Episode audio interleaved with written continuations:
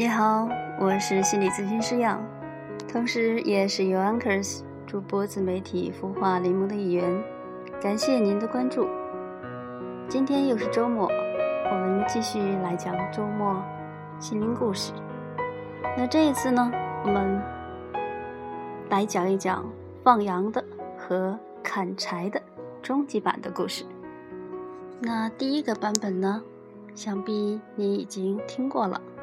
就是呢，你是砍柴的，他是放羊的。你和他聊了一天，他的羊吃饱了，你的柴呢？砍柴的赔不起放羊的。结论是，请放弃你的无效社交。第二段，你是砍柴的，他是放羊的。你和他聊了一天，你告诉他哪个地方的草多，他告诉你哪个地方的柴多。你虽然今天没收获，第二天也会早早砍满柴回家。结论是，原来沟通交流，找对人聊天很重要。第三段，你是砍柴的，他是放羊的。你和他聊了一天，如是你学会了放羊技巧，原来羊是这么放的；他学会了砍柴技能，原来柴要这样砍。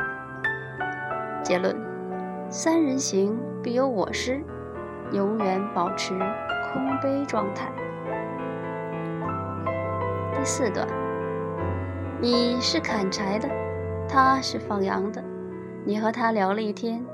他决定把他的羊跟你的柴交换，于是你有了羊，他也有了柴。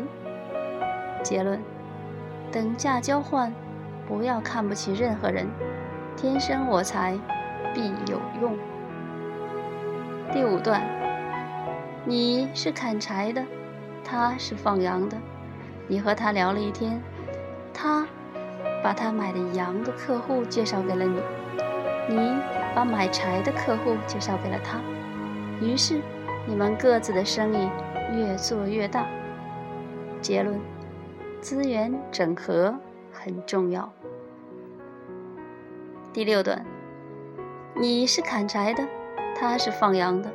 你和他聊了一天，你们决定合作，一起开个烤全羊的店。你的柴烤出来的羊很美味。他的羊纯天然的，几年后，你们的公司上市了。结论：没有完美的个人，只有完美的团队。其实，面对同一件事物，心态不一样，结果就不一样。